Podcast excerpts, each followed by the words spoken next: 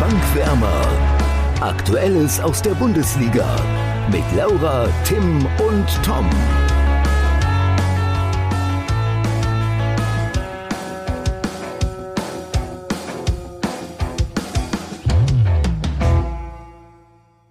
Freiburg rutscht ab und Leipzig klettert. Geht oben jetzt alles seinen gewohnten Gang, Laura und Tim? Kann ich direkt sagen, dass ich den Ja. Einstieg irgendwie doof finde. Einfach nur um dich Warum? zu Woran ärgern. liegt es wohl, Laura? Ich finde, das ist so einfallslos. Das wirkt, als hättest du dir das fünf Minuten vor der Folge erst ausgedacht. Ja, ich finde, das ist sehr treffend. Also, wenn man sich mal Freiburg jetzt die letzten Spiele anschaut, erst verspielt man 2-0 gegen Abstiegskandidaten und dann verliert man einfach 1 zu 5 gegen Dortmund. Ja. Von Rang 3 zwischenzeitlich auf jetzt 6 abgefallen. Und Christian Streich war, das erlebt man nicht oft, er war sprachlos im Interview. Er hat die Journalisten wirklich da einfach, nein, nicht unfreundlich zurückgelassen, aber sonst ist er ja so ein bisschen gesprächiger. Ähm, ähm, das, hat er, das war diesmal überhaupt nicht der Fall. Naja, was willst du nach einer 5-1-Niederlage auch sagen, ne? Ja, sagen, waren schlecht. Also Florian Kofeld äh, hätte da noch Ja, Florian. Kofeld kann dir aber auch ein Ohr abkauen. Also, Vor allem bei Niederlagen oder schlechten Spielen. Okay, okay, ähm, bevor ihr hier meinen Floko durch den Dreck zieht, das könnt ihr nachher noch machen. Lass uns direkt zum Topspiel kommen. Und das ist wenig überraschend oder treffenderweise, besser ey, gesagt. das war eigentlich ein perfekter Einstieg. Ja, überragend. Überragend. Unser Topspiel, Tippspiel war Dortmund gegen Freiburg. Wir haben es gerade schon erwähnt. Es ging 5 zu 1 aus. Ich lese noch einmal ganz kurz die Tipps vor. tu es mal bitte nicht. Laura, Laura hat ganz, ganz mutig auf den Auswärtssieg der Freiburger getippt, nämlich 1 zu 3. Das war so knapp. Tom hat Halt sehr, sehr gut getippt. Er hat nämlich 3 zu 1 für Dortmund getippt. Äh, Und quasi genauso gut habe ich getippt. Allerdings reicht mir das natürlich nicht, weil Tom ist natürlich dichter dran. Und somit bekommt Was hast du denn Tom- getippt? Hast du gar nicht Äh, gesagt. Achso, ja, ich habe 2-1 getippt. Das heißt, ich bin gar nicht so weit weg Aber von deinem. Tipp. Ja. Achso, ja. deswegen okay. deswegen habe ich auch gesagt, gar keine Diskussion, dein Punkt. Und es bleibt somit sehr, sehr knapp und auch sehr, sehr spannend. Laura und Tom haben beide fünf Punkte und ganz, ganz knapp dahinter. Ich mit vier Punkten. Ja, habt ihr, also jetzt mal ohne Flachs, habt ihr ein 5 zu 1 kommen sehen? Ähm, dadurch, dass ich 3 zu 1 für Freiburg getippt habe, würde ich jetzt mal ganz mutig Ja, sagen, also jetzt mal nein. abgesehen von den blöden Tipps, Laura. Keiner mal Nein, habe ich, also, Also ich hätte das nicht mal ansatzweise für, für möglich gehalten. nee, nicht in der Deutlichkeit, ehrlich gesagt. Auch nicht, wie Freiburg dann am Ende aufgetreten ist.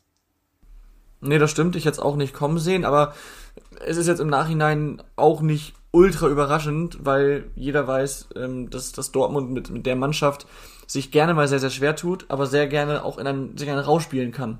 Und ähm, das haben sie gegen Freiburg gemacht. Und auch wenn Freiburg eine super Saison spielt, sind sie natürlich ähm, jetzt nicht die Übermannschaft, die auch nur ansatzweise auf dem Niveau von Dortmund ist. Und deswegen kann so ein Ergebnis dann mal zustande kommen. Aber klar ist es tendenziell schon eher überraschend. Naja, also ich finde, gerade in dieser Saison hätte man erwarten können, dass es halt nicht so ausgeht, weil Freiburg gerade gegen die großen Mannschaften eigentlich sehr, sehr gut ausgesehen hat. Bei Freiburg haben aber auch wichtige Leute gefehlt, ne? Also nicht nur Flecken, sondern es haben auch beide Schlotterbeck-Brüder nicht gespielt. Und ich finde, da sieht man ganz, ganz deutlich, wie wichtig sie sind ähm, für die defensive Stabilität. Weil ich finde, also klar, wenn du fünf Gegentore kriegst, ist es einfach so. Defensiv war da diesmal nichts bei Freiburg so richtig gut. Natürlich kommt einem dann auch noch zugute, dass dann auf einmal zwei Eckballtore fallen.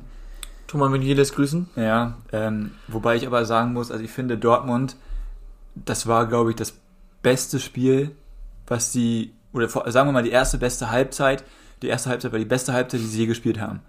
In, In dieser Saison. Saison.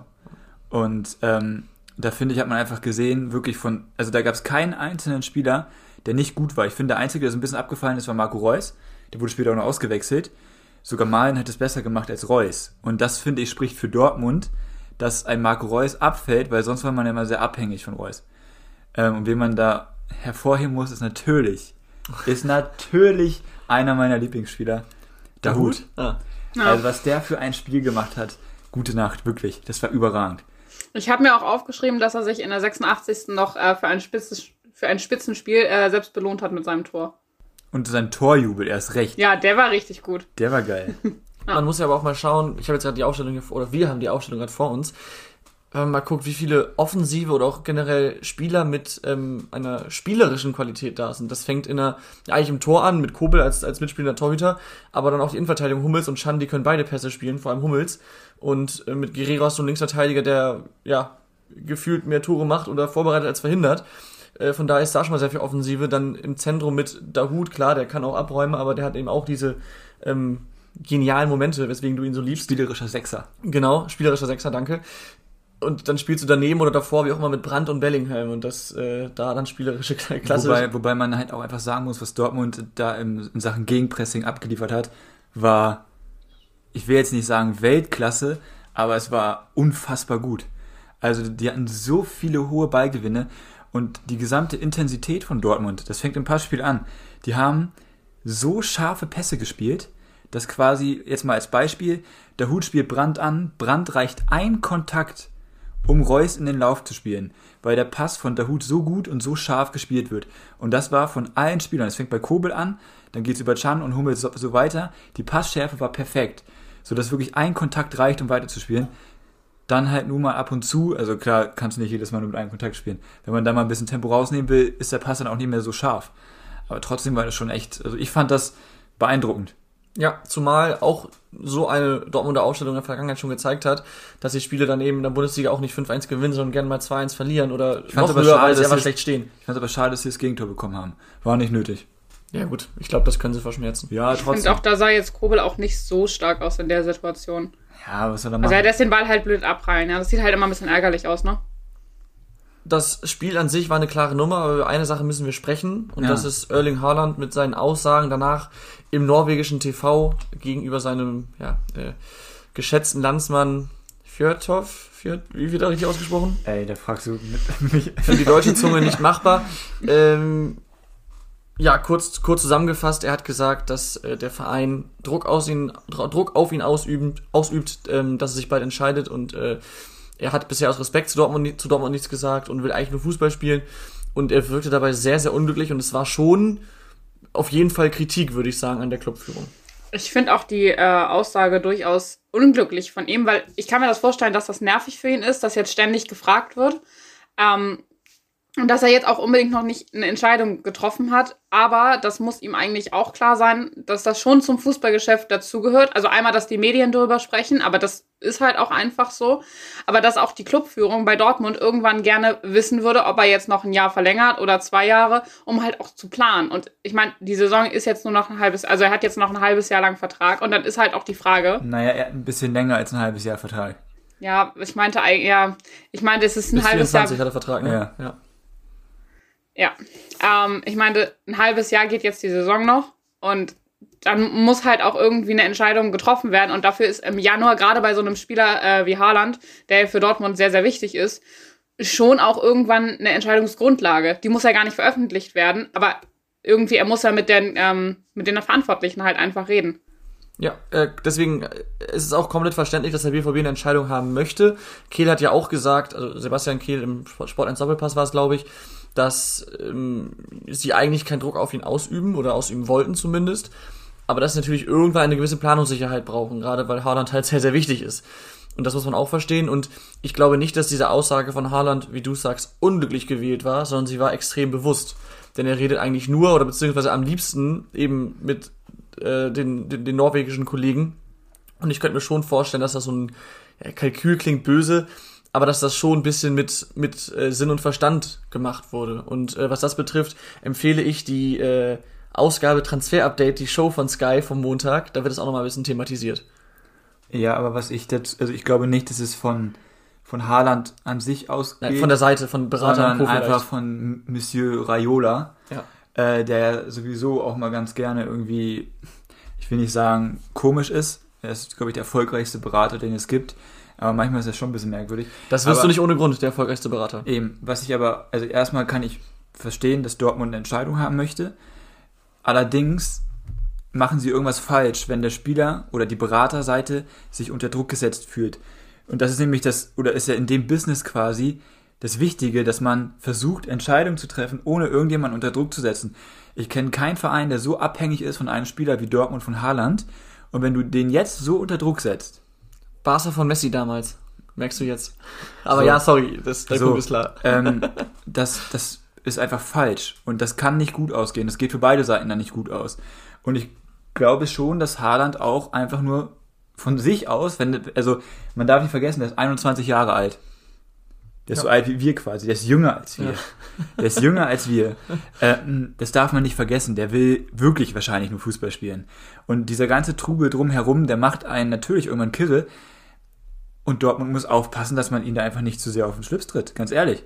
Ja, das stimmt, aber ich glaube nicht, dass, dass diese Situation irgendwas ähm, Richtung Wechselwünsche ändert.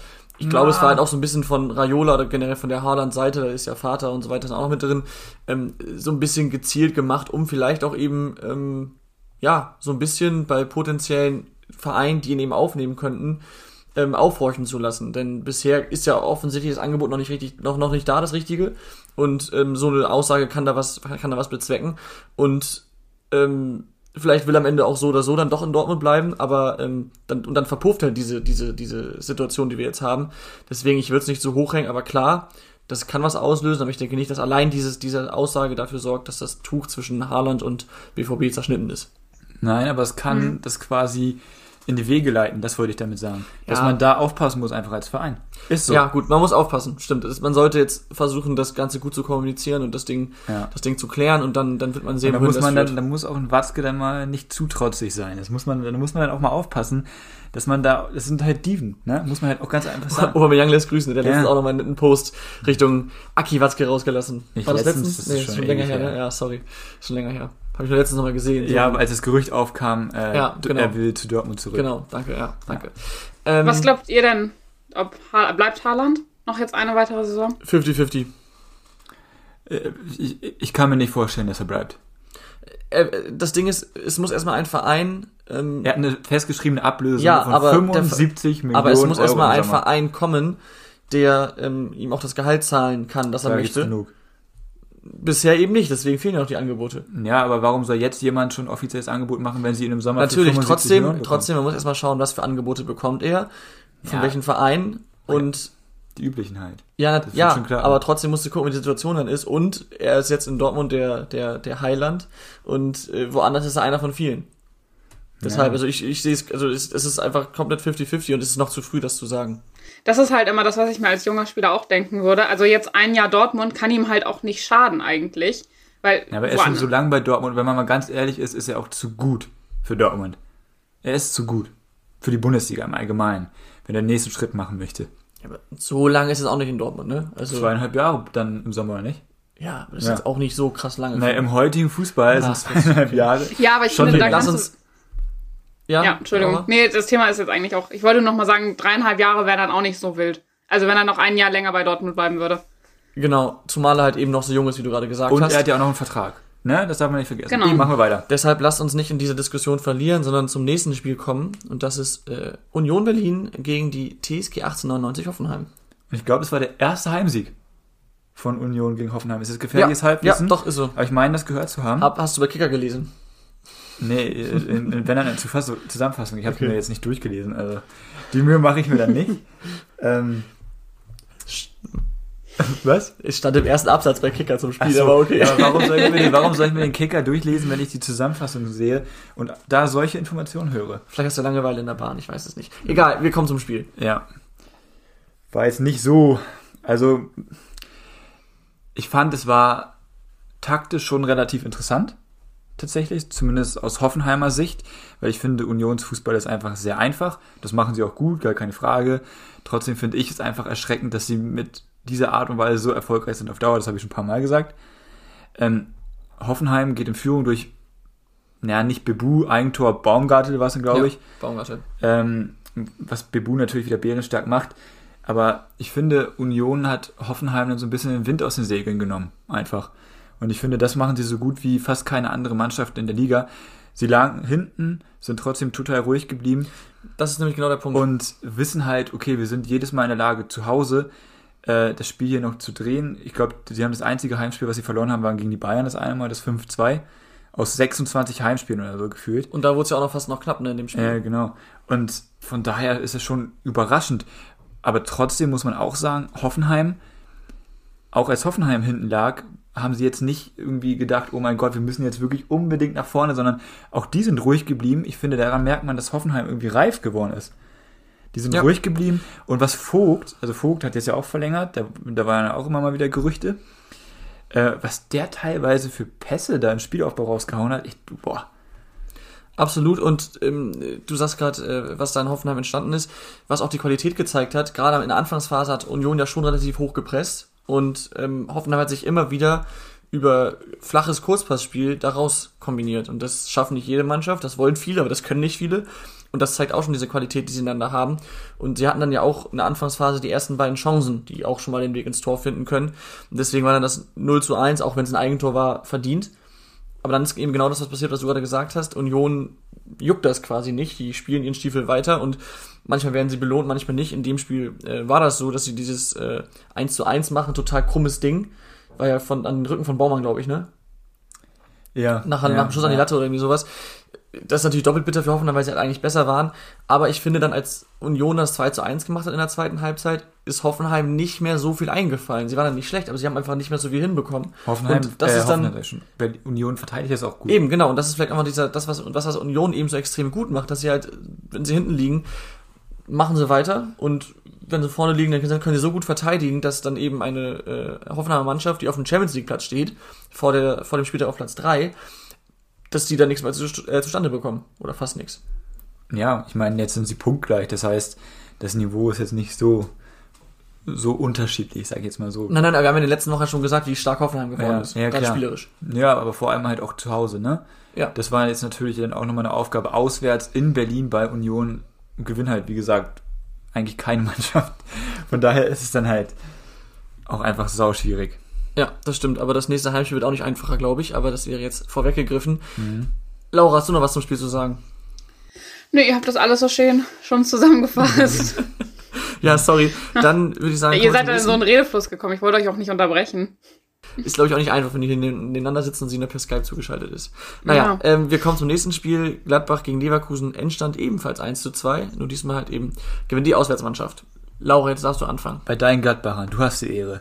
Bei meinen Gladbachern. Ja, ich muss sagen, ich fand Leverkusen hat ein richtig gutes Spiel gemacht. Also, das sind jetzt nicht die Gladbacher, aber Leverkusen hat, finde ich, ein echt gutes Spiel gemacht. Gladbach war zwar phasenweise stärker. Ähm, ich finde, ein 2 zu 2 wäre am Ende auch gerecht gewesen. Ähm, Leverkusen, also Gladbach hatte halt aber auch einfach Glück, beziehungsweise einen saustarken Jan Sommer hinten drin, dass der zwei Elfmeter hält.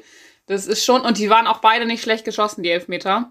Ähm, ich fand, es war insgesamt ein gutes Spiel. Es ist auch mein äh, Spiel des Spieltags, weil ich einfach das vom Tempo und vom Niveau her relativ gut fand und ich finde auch mit einer guten Zweikampfwerte. Also ich fand es einfach ein tatsächlich gutes Spiel und ich finde, ein 2 zu 2 wäre durchaus gerecht gewesen. Ich habe euch aber schon angesehen, dass ihr das anders seht. Nee, nee, nee. Ach so, okay. Du Das hast sagst so, interpretiert. äh, ja, Es war eher ein zustimmendes Nicken, aber alles gut. okay. Ja, also ich kann dem nicht so viel hinzufügen. Ich, also ich fand es erstmal ein bisschen, als ich die Aufstellung gesehen habe, habe ich mich schon gewundert äh, bei Gladbach, dass Ginter jetzt einfach mal rausgeht und Friedrich von Anfang an spielt. Und dass jetzt sogar gesagt wird, das möchte ich euch danach fragen, wie ihr das findet, ähm, dass Günther am besten sofort geht, weil, Hüt, weil Adi Hütte angeblich jetzt auf die Zukunftsvariante Friedrich setzt.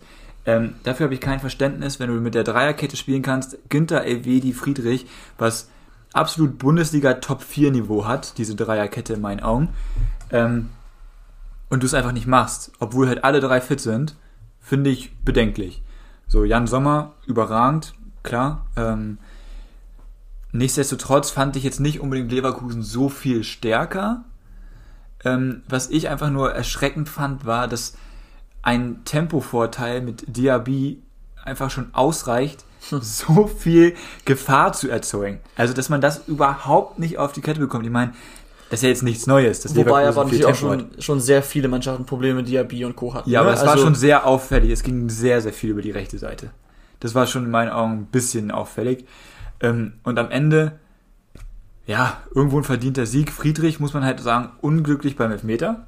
Mhm. Also. War ja dann ähm, egal. Ja, klar, aber wobei die Ecke führt zum Tor, kann Ja. man dann auch so sagen, dass es dann auch trotzdem zur Hälfte. Nein, nein, das ist gemein. Ähm, nein, ihr wisst, wie ich es meine. Also fand ich Mhm. jetzt nicht so souverän, ansonsten fand ich ihn eigentlich ganz gut. Ja, und Gladbach muss man mal schauen. Also, so treten sie jetzt weiter auf der Stelle. Ja. Das stimmt. Äh, oder fallen eher noch zurück, je nachdem, was die Mannschaften unten machen. Hertha und Wolfsburg haben ja auch gut gepunktet. äh, aber erstmal, um auf deine äh, Ausgangsfrage von vor fünf Minuten mit Matthias Ginter zurückzukommen. Ist das jetzt eine Kritik gewesen? nee, alles gut. Ähm, ja, ist natürlich schon ein bisschen überraschend, was da alles äh, so passiert ist, dass er dann, dass er dann gar nicht gespielt hat, aber wie es danach gesagt wurde, dass man eben ähm, sich jetzt ja für Friedrich entschieden hat, ihm, ihm spielen zu lassen und nicht für Ginter, äh, weil man jetzt zuvor eben auch so viele Gegentore kassiert hat, bla bla bla. Da wurden, wurde Matthias Ginter schon so ein bisschen, ja, nicht die Schuld zugeschoben, aber es wurde zumindest mal indirekt gesagt, dass es auch an ihm liegt. Und äh, das ist dann so ein bisschen, unabhängig davon, ob es jetzt richtig, richtig ist oder nicht, einfach schwach, weil ähm, Fußball ist und bleibt ein Mannschaftssport und äh, da kommt es darauf an, dass du als Mannschaft es eben verteidigst. Deswegen da Ginter so eine Schuld auszusprechen, finde ich schwach. Ich denke aber mal einfach, dass es daran liegt, dass Gladbach sagt, okay, absteigen werden wir sowieso nicht. Nach oben wird's nichts mehr diese Saison. Lasst uns die vernünftig zu Ende bringen und jetzt den Ginter rausekeln, um noch ein paar Millionen zu bekommen, die wir eben im Sommer nicht mehr bekommen. Und ähm, Soll er jetzt in Dortmund gehen?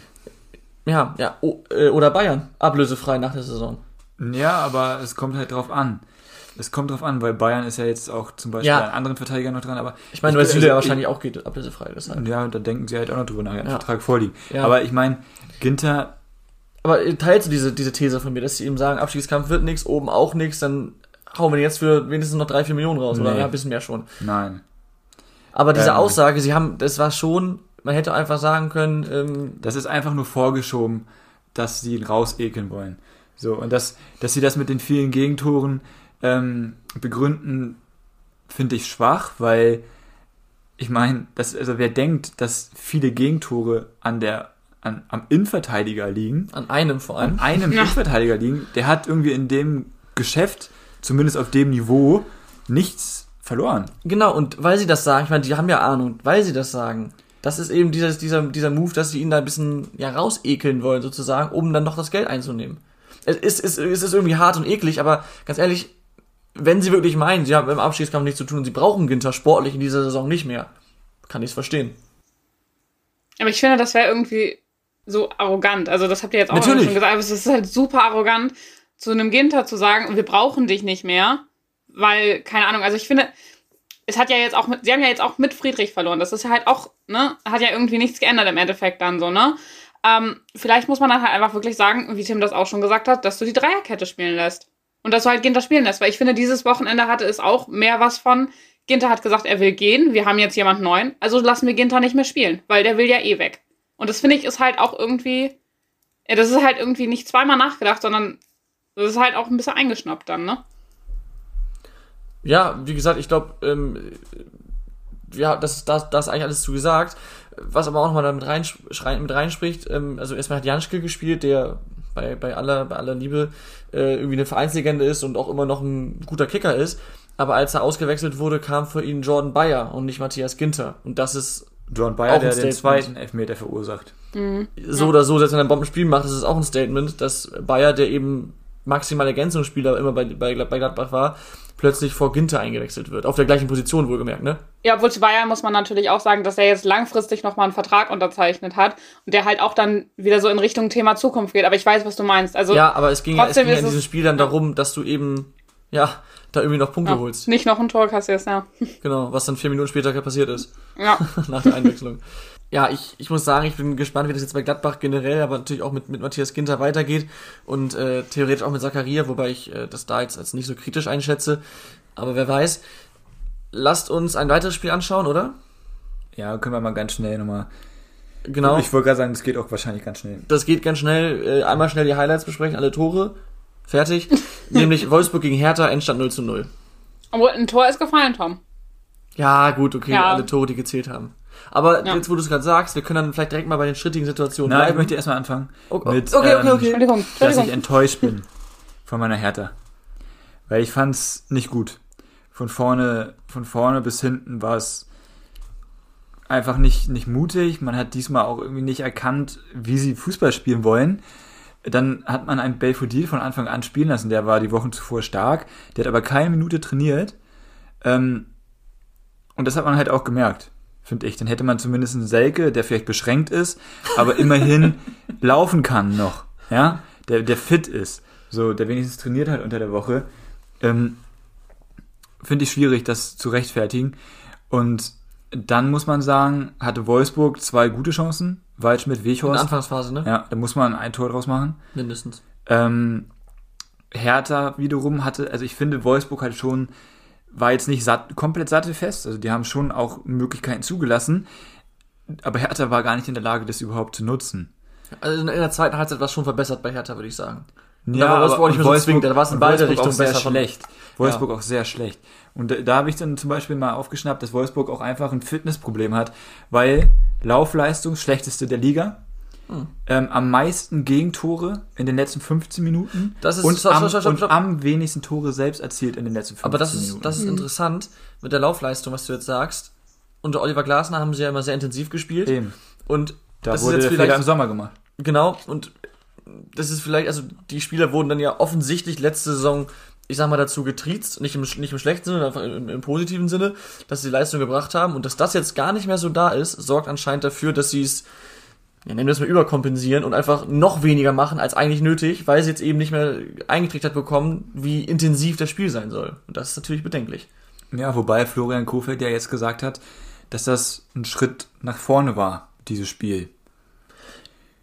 Ja, so, man kann sagen, zu null Ja, das war immerhin mal ein Punkt. einen Punkt geholt. gegen Hertha. Also wenn man jetzt, wenn man jetzt mal sieht, äh, gegen Bochum und Hertha aus diesen beiden Spielen nur einen Punkt zu holen, kann nicht der Anspruch sein. Und ähm, hier der, wie heißt der mit Vornamen? Von Torra, Jörg. Jörg von Torra, der war hier bei dieser The Zone Show zu Gast an einem Sonntag. Der hat gesagt, dass Florian Kofeld wahrscheinlich der talentierteste Redner ist, wenn es darum geht, wirklich schlechte Spiele einfach gut zu reden. Wahrscheinlich hätte er sogar den Brasilianern, als sie 1 zu 7 gegen Deutschland verloren haben, noch irgendwie an die Backe gelabert, warum das ein gutes Spiel war. Ja, ich muss sagen, dass diese Kritik, die stimmt ja, auf jeden Fall zum Teil. So, wie groß der Teil jetzt ist, müssen wir Er nicht konnte ja auch viel diskutieren. üben, ne? Bei euch in Bremen. Wie groß der Teil jetzt ist, müssen wir nicht diskutieren. Trotzdem, das wird ihm auch sehr gerne, sehr schnell angelastet, ähm, dass er ja immer und alles schön reden würde. Das ist nicht so, aber ja klar, es fällt schon auf, er sucht sehr oft noch die positiven Dinge raus. Was ja nicht zweifelsfrei schlecht ist, aber irgendwann ist es einfach nicht mehr angebracht. Und trotzdem muss man sagen, Jörg von Torra war, der wollte ja auch, ähm, kleiner Exkurs jetzt, äh, zu Bremer Zeit mit, den Aufs mit in den Aufsichtsrat und so weiter, hat auch da auch schon immer gegen, gegen Kofeld geledert. Von daher, der ist ohnehin ein großer Kofeld-Gegner. Ich, würde ich, deswegen würde ich ihn da, was Aber das angeht, nicht als, ja, ja gut, er ist Bremen-Fan, aber das heißt Ja. nicht, dass er, dass er die Personalie Kofeld mag. Von daher, Aber da war er auch so, da war er auch so ein bisschen vorbelastet und wie gesagt, er hat ja, er hat ja einen wahren Kern in dieser Aussage, aber dass er es eben so drastisch formuliert, liegt halt auch eben daran, dass es Jörg von Torra ist. Manchmal und, muss man äh, auch kein neutraler. überspitzt darstellen. Whatever. Jedenfalls, ähm, ja, Laura. Warte, ich wollte auch noch was zum Spiel sagen. Ich finde, das haben wir letzte Woche schon angesprochen, dass Wolfsburg wirklich defensiv schon verbessert wird, äh, wirkt, obwohl er hat da, wie gesagt, offensiv auch gar nicht gefährlich war eigentlich, aber sie nach wie vor halt diese Riesenprobleme bei der Chancenverwertung hatten. Also Luca Waldschmidt hatte ja mehrere Sachen, also mehrere Chancen, wo er wirklich guten Tor machen hätte können. Ja, also Chancenverwertung würde ich gar nicht mehr sagen, sondern einfach mit dem Erspielen von Chancen. Das war in den Wochen zuvor das Problem. Und daran knüpft genau mein Punkt an. Äh, diese Aussage von, von Kofeld, dass er eine, einen Schritt in die richtige Richtung gesehen hat. Ich meine, es war auch schwierig, sich noch weiter von der richtigen Richtung zu entfernen, aber es war schon ein kleiner Schritt. Er war lange nicht groß genug, aber es war ein kleiner Schritt, so blöd das klingt, weil sie eben allein in der Anfangsphase diese zwei guten Chancen hatten und auch später noch. Und ich meine, Aber ähm, wenn du das schon so betonst, ja, also wenn du ein Heimspiel gegen diese Hertha nicht gewinnst, gegen wen willst du gewinnen? Nochmal, ich sag ja, der Schritt war viel zu klein, aber trotzdem, es war eher ein Schritt in die richtige Richtung als in die falsche Richtung. Ich finde auch nicht, dass sie sich großartig, also klar hatten, hatte Wichos und Waldschmidt, die beiden Dinger müssen rein. Zumindest aufs Tor. So, aber man kann jetzt hier nicht reden, dass das Spiel 0-0 ausging, weil es bei Wolfsburg äh, an der Chancenverwertung Nein, absolut nicht. Ich fand sie hinten, ich fand sie hinten nicht sattelfest. Wenn sie gegen einen anderen Gegner gespielt hätten, hätten sie sich zumindest mindestens ein, zwei Dinger gefangen. Und ja, und sie haben sich ja sogar ein Tor gefangen. Jetzt mal eine kleine Überleitung Mhm. hier. Was meiner Meinung nach zu 100% zählen muss. Was Absolut. sogar Florian Kofeld sagt. Na, er schubst ihn nicht, sondern es ist halt einfach ein Körperkontakt da, der aber Genau. nie im Leben wirklich Ein ein, Foul ist. Genau, nach, nach einer Ecke hat Ekelenkamp, Ekelenkamp seinen Gegner einmal berührt und das hat der Schiedsrichter als Foul gewertet und abgepfiffen, ähm, bevor der Ball im Tor war, sodass quasi dann auch der VR nicht mehr eingreifen konnte. Das muss jeder als als, als Fehlentscheidung äh, einschätzen können. Wenn nicht, dann empfehle ich hier den Gang zum Optiker des Vertrauens. Und eine zweite Szene, ähm, eine Elfmetersituation, wo Toru Nariga Steffen von hinten, ja, im Prinzip umtritt. Auch das ist ein glasklarer Elfer, oder? Ja, Ja, ich ich, habe die Szene gerade nicht mehr ganz vor Augen. Ich kann, also ich hatte so als erstes gedacht, dass es vielleicht außerhalb anfängt. Weil es war relativ knapp, aber ich glaube, ich meine, also als ich das erste Mal gesehen habe, dachte ich auch Elfmeter. Er hat ihm halt ganz klar von hinten das Bein auch so eingeklemmt, ne? Also, Toranareger Steffen. Also, es ist eigentlich ein Elfmeter. Absolut klares Ding, auch da wieder äh, der Spruch mit dem Optiker. Äh, von daher, schön, dass wir uns da einig sind. Das Spiel hätten wir für ein 0 zu 0 sehr ausführlich thematisiert, würde ich mal sagen. ähm, vielleicht als letzter Satz, ich glaube, ein Spiel mit, mit Beteiligung dieser Mannschaften in ihren jeweiligen Situationen, da hätte man mit einem 0-0 rechnen können, oder?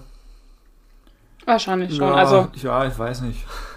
Also bei Hertha nicht unbedingt, bei Wolfsburg schon. Okay. Aber War klar, dass du das sagst mit der Hertha-Brille auf. nein, das Lass- heißt ja nicht, um, das heißt ja auch, dass Hertha zu viele Gegentore bekommt. Ja. Ja, gut, okay. Aha. Stimmt. Ähm, Spiel des Spieltags, Tim. Unsere fehlen noch. Ja, mach du mal zuerst. Ich habe tatsächlich den Kracher Arminia Bielefeld gegen Kräuter Fürth gewählt. Ähm, hast du dir das Spiel angeguckt?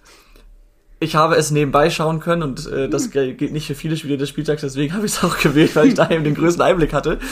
Ähm, aber das, was ich gesehen habe, muss ich sagen, das hat mir gut gefallen. Also klar, es war jetzt kein Spiel auf hohem Niveau, aber es war einfach ja, ein knackiger Abstiegs, knackiges Abstiegs, Abstiegskampfduell und das hat, hat Spaß gemacht anzusehen. Es hatte eine gewisse Dramaturgie, einfach, dass das Fürth da tatsächlich ein Spiel dreht und mal führt. Das ist, ist ja auch schon so ein Ding und dann kriegen sie in der, was war das, 84., 86., äh, das 2-2 durch diesen Sonntagsschuss von Castro nach Einwechslung. Ähm, damit hatte das Spiel so eigentlich alles, was es, was so ein ja, Abstiegskracher braucht und es gab halt auch eben viel Kampf, deswegen äh, mein Spiel des Spieltags. Ja, ich nehme jetzt vielleicht ein Spiel, was viele nicht als Spiel des Spieltags sehen würden. Ähm, und das ist Stuttgart gegen Leipzig. Äh, 0 zu 2 für Leipzig. Ähm, Stuttgart, die bessere Mannschaft, obwohl man es ähm, eigentlich vielleicht nicht so erwartet hätte. Ähm, trotzdem fand ich, das war ein Spiel, Leipzig wahnsinnig effektiv. Ähm, richtig schöne Spielzüge dabei gehabt. Der Konter von Nkunku zum 2 zu 0 zum 0 zu 2. Richtig, richtig gut. Ähm, und aber auch äh, Stuttgart hat sich viele, viele Chancen rausgespielt, sodass Gulaschi halt wirklich, äh, ja, quasi alles zeigen musste, was er kann. Okay, ist gekauft. Aha. Dann kommen wir zum nächsten Spieltag und da habe ich vorhin schon was vorweggegriffen, nämlich das schwierige Heimspiel der TSG Hoffenheim. Die treffen nämlich auf Borussia Dortmund und das ist unser Topspiel, Tippspiel. Tipp. Genau. Der Block ist noch offen. Der Stift gezückt. Laura, dein Tipp bitte. Also, das ist ein bisschen ein schwieriger Tipp. Also, ich tippe 0 zu 3, also 3 zu 0 für Dortmund. Ich weiß nicht, also, Tim lacht. Willst du verlieren? ja. Deswegen dachte ich, es ist ein schwieriger Tipp. Ich bin mir nicht, ich gehe jetzt Risiko, weil ich glaube tatsächlich, dass es ein sehr, sehr gutes Spiel wird. Einfach so, wie die Ma- Mannschaften momentan drauf sind, wäre es auch irgendwie wild, was anderes anzunehmen. Ähm, ich kann es nicht begründen. Ich tippe einfach 0 zu 3. Das ist schlecht, wenn man das tippt. Ja, es Nee, ist ist einfach okay. so. Aber einfach mal einen raushauen. Alles gut. Einfach mal einen raushauen, ja. Ich habe jetzt hier parallel mal nachgeschaut und mein erster Eindruck stimmte. Ähm, das letzte Spiel endete auch 3 zu, endete 3 zu 2 äh, für Dortmund und ich habe, ich tippe, äh, sorry, ich tippe 2 zu 3. Tut mir leid, hätte ich vielleicht dazu sagen können. Aber generell, auch das haben wir, glaube ich, in den letzten äh, ja, ein, zwei Saisons auch immer gesagt. BVB gegen Dortmund ist immer oder oftmals spektakulär- Oh, äh, danke. BVB gegen Hoffenheim oder jetzt Hoffenheim gegen Dortmund ist, ist immer ein, aufregendes Spiel mit gern mal vielen Toren und auch gern vielen Aufregern und ähm, einer gewissen Hitzigkeit. Gibt's das Wort? Ja, Ja? sonst erfinden wir es jetzt. gekauft. Gut, einer gewissen Hitzigkeit im Spiel. Ähm, deswegen bin ich gespannt, aber da kann auch alles passieren. Also es wird irgendwie auch passen, wenn plötzlich Hoffenheim 4-1 gewinnt und Kramaric vier Buden macht. Ja, das ist echt so ein Spiel, Ja. was, wo alles passieren kann. Auch ein 0 zu 3. Hoffenheim halt einfach zu, Touché. Hoffenheim einfach zu stark zu Hause. Deswegen nur 2-3. Aber beide sind auch im Pokal im Einsatz. Hoffenheim auch. Ja, doch, genau, gegen Freiburg. Aber ich glaube erst am Mittwoch. Dortmund spielt ja am Dienstag schon in Hamburg gegen Pauli. Ähm, und das, also schon mal einen Tag mehr Pause für Dortmund. Ich glaube, irgendwie schafft es Dortmund schon, ähm, das Spiel zu gewinnen. Und es wäre einfach gut für die Spaß. Nee, wisst ihr was? Ich tippe, ich tippe, ich tippe 2 zu 2. Ich glaube nicht, dass Hoffenheim das Spiel zu Hause verliert. Okay. Dann hätten wir das Spiel auch abgehakt, würde ich sagen. Ja. Ähm, lass uns noch ein weiteres Spiel ansprechen. Und zwar das Duell zwischen RB Leipzig und dem VfL Wolfsburg. Vor der Saison hätte man wahrscheinlich gedacht, Platz 3 gegen Platz 4 oder so. Jetzt ist es, keine Ahnung, Platz 7 gegen Platz 14? Oder was? Könnte irgendwie hinkommen. Also es klingt richtig. Ja, ich gucke aber wow. nochmal nach. Also es, War richtig. Ja. es war richtig? Ähm, Ja. Also ich glaube, dass Wolfsburg da gar nichts zu, also gar nichts reißen kann. In Leipzig, zu, also wenn Leipzig in dieser Saison Spiele gewinnt, dann zu Hause jetzt in Stuttgart das erste Mal den ersten Auswärtssieg geholt. Das klingt komisch, ist aber so. Und Wolfsburg ist einfach offensiv zu harmlos und unter Tedesco steht Leipzig auch einfach mal, sie spielen jetzt noch nicht diesen begeisternden Fußball, aber die Ergebnisse stimmen jetzt erstmal wieder, so dass man sich langsam mal wieder so an die Top 6 anschleichen kann. Und ich sehe Wolfsburg da halt irgendwie kein Tor schießen, wenn da jetzt kein Wunder passiert. Wenn sie nicht gegen Hertha ein Tor schießen, wie Und dann irgendwie gegen Leipzig. Ne? Kunku kommt schon noch mal an einem an allen dreien da alleine vorbei zu Not, an Bornau und so. Ganz ehrlich, also ich glaube schon, dass Leipzig das Ding reißen wird. Und irgendwie hoffe ich es auch. Wieso? Naja, erstens will ich, dass Leipzig wieder oben ein bisschen angreift. Ähm, und zweitens, ähm, es klingt jetzt blöd, möchte ich, dass Wolfsburg so gut oder sobald es wieder geht, in die Spur kommt. Und es geht nur ohne Florian Kofeld. Und deswegen kann es meinetwegen am besten so eine 4-5-0-Klatsche sein, weil irgendwann hat Schmatke auch wieder keinen Spielraum. Was willst du machen? Aber wenn Schmatke keinen Spielraum mehr hat dann und Florian Kofeld entlässt, dann ist sein, äh, St- ist sein Stuhl auch mehr als angesägt. Ja, da kann man im Sommer drüber reden. Ja. Würde mich nicht wundern, wenn es früher passiert. Ja, weiß nicht. Aber Kommt drauf an, also- finde ich, jetzt, wie die nächsten Wochen noch verlaufen. Ja, ja, ich meine, ich meine, nein, ich meine, wenn, wenn Kofeld rausgeschmissen wird, dann musst du Schmatke auch in Frage stellen, denn wenn du zwei Trainer in einer Saison verschleißt oder in, ja, in, in, in einer halben Saison im Endeffekt nur, ähm, dann hast du auch als Sportdirektor irgendwas falsch gemacht. Oder Sportdirektor richtig bei Schmatke? Keine Ahnung. Das ist immer schwierig. Aber, also, ich, ich weiß es nicht. Und ich weiß auch nicht, was ich machen würde, wenn ich da jetzt Verantwortlicher wäre. Irgendwo, also ich weiß nicht, woran es liegt. Also ich finde es echt äh, einfach nur schwierig. ja. Ja, Geschäftsführer Sport des VfL Wolfsburg ist Schmatke, um das mal kurz Okay. ähm, zu, zu, zu sagen hier. Ja. Wollen wir dann zu den Rubriken kommen oder gibt's noch was? Ja, Nee, nee. ist eigentlich alles. Ist äh, auch ein komischer Spieltag der nächste. Es sind irgendwie ganz wenig spannende Duelle. Also jetzt haben wir halt Hoffenheim gegen Dortmund. Das ist sicherlich ein Kracher, wenn man so will.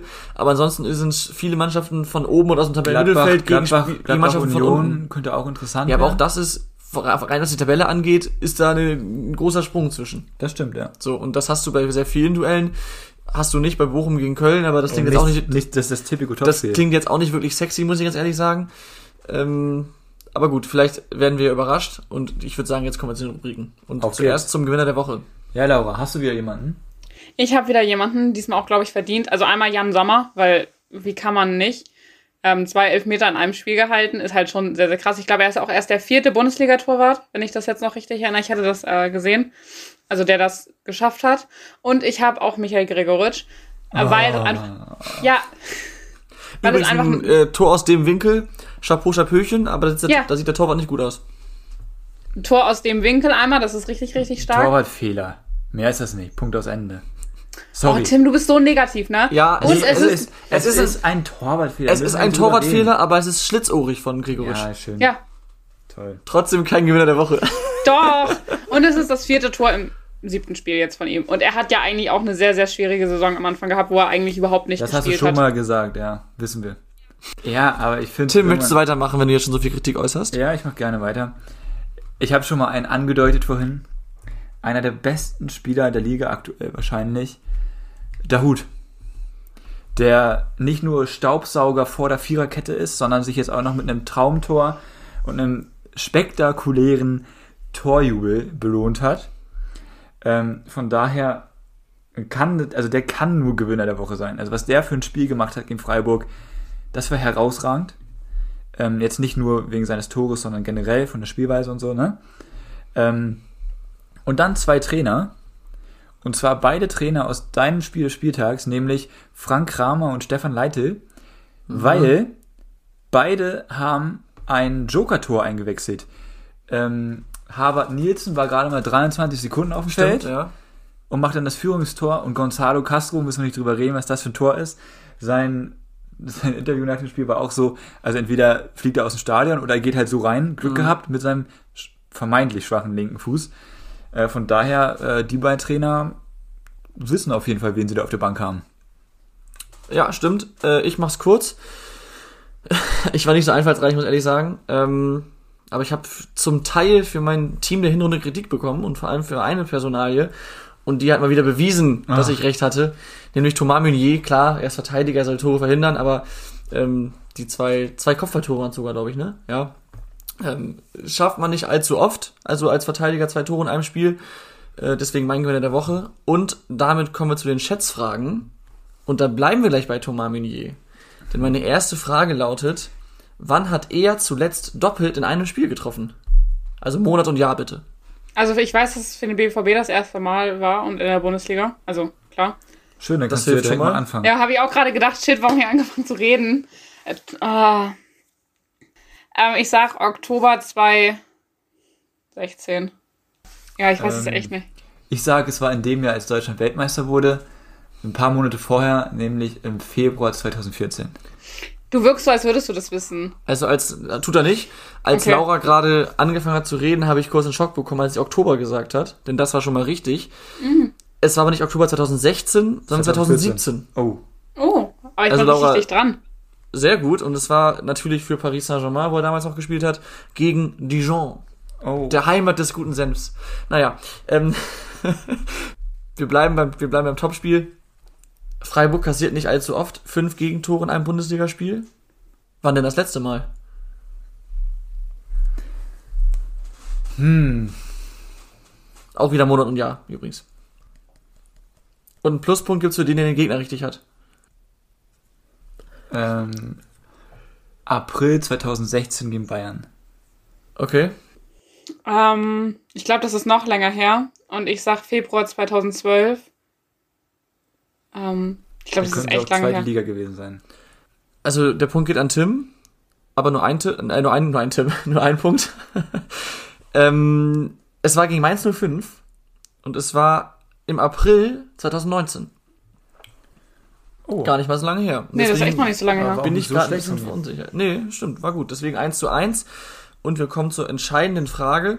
Die und, Spannung ist da. Und als hätte man einen roten Faden in diese Schätzfragen installiert, bleiben wir bei Mainz 05. Wow. Denn deren Spieler Jonathan Burkhardt ist ja der äh, Shootingstar der aktuellen Saison, kommender Nationalspieler. Ähm, es gibt schon mehrere Gerüchte, wo er hinwechseln könnte, noch im Winter oder nach der Saison, wo eher nach der Saison, wenn schon. Meine Frage war, äh, nee, nicht wahr, ist, an wie viel Prozent aller Mainzer Tore oder Bundesliga-Tore war Jonathan Burkhardt in dieser Saison direkt beteiligt? Direkt beteiligt heißt Tor oder Vorlage. Ich glaube, das sind schon relativ viele, sonst würden wir jetzt auch nicht über ihn sprechen. Also, ne, also These. oh, Tim, oh, Mann. Also, Ja. sorry. Ja, Entschuldigung, lass mich doch laut denken. Ähm, ich sag, es sind 45 Prozent. Okay. Ich sage, es sind 50 Prozent. Jonathan Burkhardt hat sieben Tore gemacht und drei Assists geliefert, macht zehn und insgesamt hat Mainz 05 27 Tore. Das heißt, äh, man kann sich schnell ausrechnen, es sind auf jeden Fall über 33 Prozent, nämlich 37 Prozent und damit Ja. geht der Punkt an Laura und sie gewinnt mit Damit 2 habe zu ich 1. gewonnen, ne? Tim? Herzlichen Glückwunsch. Ja. Ja. Ja, sehr schön. Ähm, damit wären wir am Ende angekommen, aber bevor wir das Ding hier zumachen, Tim, du hast noch was anzukündigen, glaube ich. Ja, genau. Denn wir haben nächste Folge wieder mal einen Gast dabei. Und das wird richtig interessant, weil wir wissen ja, an diesem Sonntag empfängt die Hertha Bayern. Ähm, aktuell, haben wir gerade schon gehört, stehen sie nicht so gut da. Das heißt, nach dem Spiel stehen sie höchstwahrscheinlich noch ein bisschen schlechter da. ähm, Noch eine steile These. und wir müssen dann natürlich mal mit jemandem sprechen, der darüber uns noch vielleicht ein bisschen mehr erzählen kann.